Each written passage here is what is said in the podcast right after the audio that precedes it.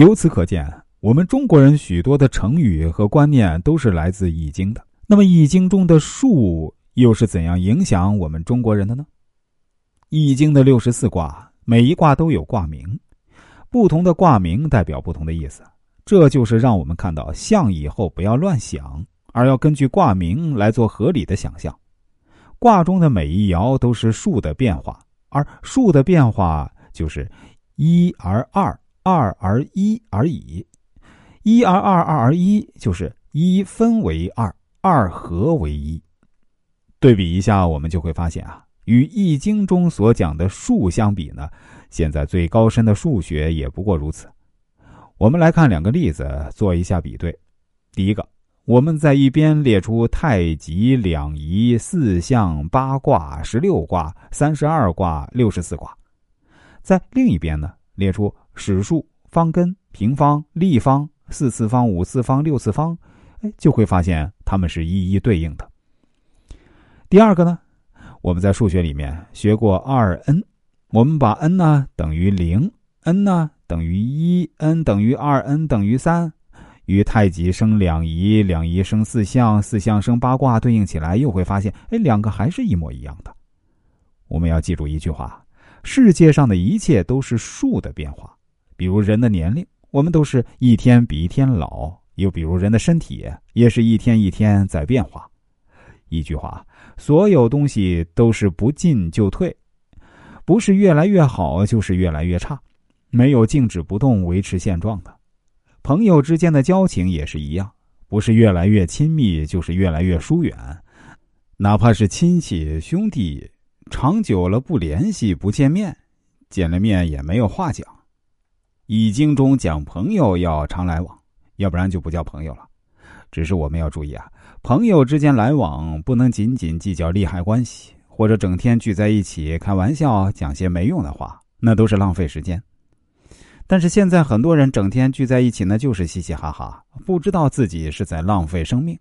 如果我们真正明白道理，就应该朋友聚在一起，相互分享一点智慧，这样多好。人可以做小丑，但不能搞玩笑。现在的人很喜欢搞笑，实际上这是人类很大的危机。如果你带小孩去看小丑，问他要不要学小丑，他肯定说不要。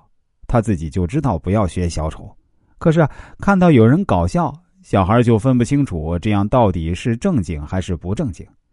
小孩只会觉得好玩，所以马上就跟着学，这就糟糕了。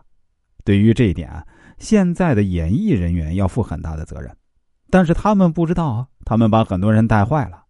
这种例子有很多，有的演艺人员把头发搞得五颜六色、乱七八糟，像摸了电门一样。结果一些小孩就跟着学了，最后连父母都不管了。我们想一想，一个人有多少时间可以用来整天摆弄头发？做父母的更要做孩子的榜样。如果爸爸整天穿名牌，小孩一定从小就追求名牌。衣服本来是用来保暖的，只要整齐舒适就可以了，跟名牌没有关系。追求名牌是人类自找麻烦，是因为他们不明义理。任何事情啊，当数一变的时候，后面就已经发生很大的变化了。这叫做差之毫厘，失之千里啊。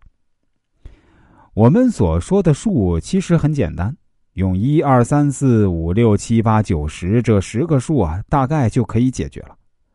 我们的手一共有十个指头，一个手掌有五个指头，这五个叫生数，生数是做基础的。到五个数没办法解决的时候，才把六拿来凑，所以啊，六以上呢叫乘数，是凑成一个数的意思。一件事啊，用五能够解决，就用五好了。